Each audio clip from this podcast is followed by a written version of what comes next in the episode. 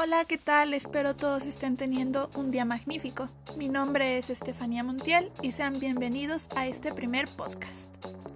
Como sabrán, ya estamos en las fechas de Día de Muertos, por lo tanto espero que todos estén pasando un rato agradable con sus seres queridos, poniendo sus ofrendas o alguna otra actividad. No obstante, recuerden por favor mantener sus medidas de prevención para así evitar más contagios por el COVID. Bueno, pues hoy estaremos hablando de un tema muy importante para el cual personalmente me preparé mucho para poder así brindarles la información más efectiva y oportuna. Y pues el tema es la agresividad en la adolescencia.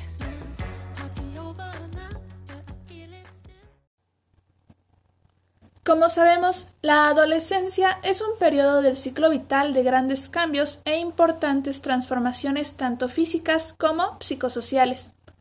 El tránsito por la adolescencia puede ser más o menos traumático para el adolescente, pudiendo llegar a determinar su futuro personal y profesional, en este periodo se forman las características más importantes de la personalidad y se desarrollan las habilidades y capacidades fundamentales para afrontar la vida adulta. La mayoría de los adolescentes no tienen más que los problemas propios de este periodo del ciclo vital. Sin embargo, no siempre es así. Un porcentaje muy elevado de ellos pueden iniciar algún tipo de problema que de no abordarse puede mantenerse y llegar a complicarse en algún futuro. Este tema es un poco complejo, ya que en general la mayoría de la población no le da la importancia que se merece este tema. Sin embargo, a lo largo de muchos años, diversos investigadores han identificado algunos factores como posibles causas de la agresividad en adolescentes.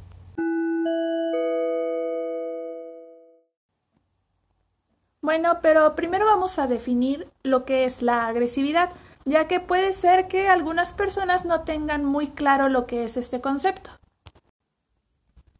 Definimos a la agresividad como una característica de la naturaleza humana que ha sido fundamental para la evolución de la especie.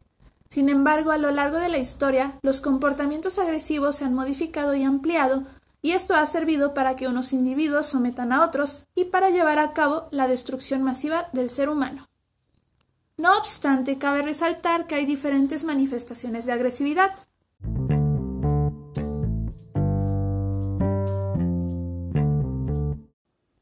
Tenemos lo que es la agresividad adaptativa. Esta aparece en contextos esperables. Se trata de una función de supervivencia observable en el reino animal. También tenemos lo que es la agresividad maladaptativa. Esta se trata de una agresividad no regulable o desinhibida. Existe una clara desproporción con el estímulo causante y esto va a suponer una disfunción en los mecanismos internos de regulación psicológica. También está la agresividad social. Esta es propia de ambientes desfavorecidos donde la lucha por conseguir recursos es una constante. Aquí suele haber una hiperadaptación adaptación al medio hostil y requiere una intervención en profundidad desde las esferas políticas, sociales, educacionales, económicas, etc. Bueno, pues también existen diferentes presentaciones de la conducta agresiva según la edad. En el caso de los adolescentes se añaden más comportamientos antisociales tales como crueldad y daños a otras personas, también conocido pues como bullying asaltos, robos con uso de la fuerza, vandalismo, robo de vehículos sin permiso, huidas de casa y en algunos casos también el uso de las drogas. Por lo que se refiere al sexo, las publicaciones de diversos investigadores muestran una menor incidencia en lo que es agresiones físicas y conductas delictivas en chicas, pero en ellas se da una mayor frecuencia de conductas antisociales no físicas, es decir, como la intimidación emocional, las vidas de casa eh, o algunas otras cosas. Comparativamente con los chicos, las chicas suelen mostrar un patrón de inicio predominante en la edad adolescente, es decir, que es más frecuente en chicas, lo cual es es curioso.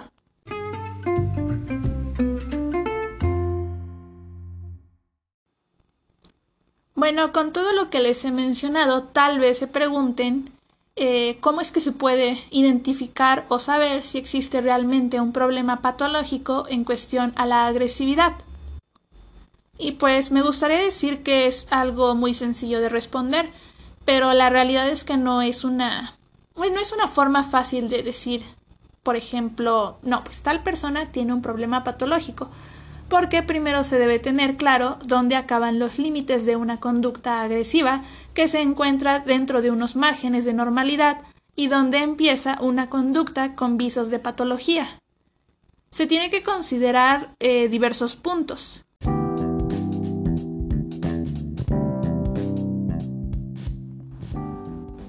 El primer punto a valorar es la pauta y el escenario. Esto se refiere a la variedad de los actos antisociales y de los escenarios en que se llevan a cabo. Es importante valorar adecuadamente al adolescente que muestra patrones de agresividad tanto en casa como en la escuela. Cabe resaltar que la conducta antisocial en público suele darse más en lo que son los adolescentes. Otro dato importante es la persistencia o duración a lo largo de un tiempo determinado. Esto supone un mínimo de seis meses para entender que una conducta anómala muestra persistencia. El impacto también es algo muy importante. La angustia y el deterioro social del propio adolescente y el daño causado a otras personas. Eh, como pudieron oír, este tema es muy amplio y complejo y es importante el trabajo en equipo tanto de los profesionales de salud como los profesionales de la educación, eh, un ejemplo de esto son los profesores, los directivos y también el de los padres de familia, para así poder estar alerta sobre los temas de violencia en los adolescentes, con el fin de establecer estrategias efectivas para la evaluación, intervención, derivaciones argumentadas y seguimiento de los adolescentes que se hallan en alto riesgo de violencia.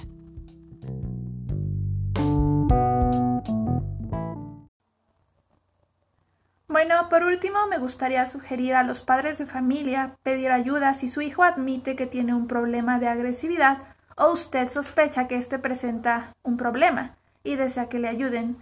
Bueno, esto fue todo por hoy y espero que el tema les haya parecido tan interesante como me pareció a mí.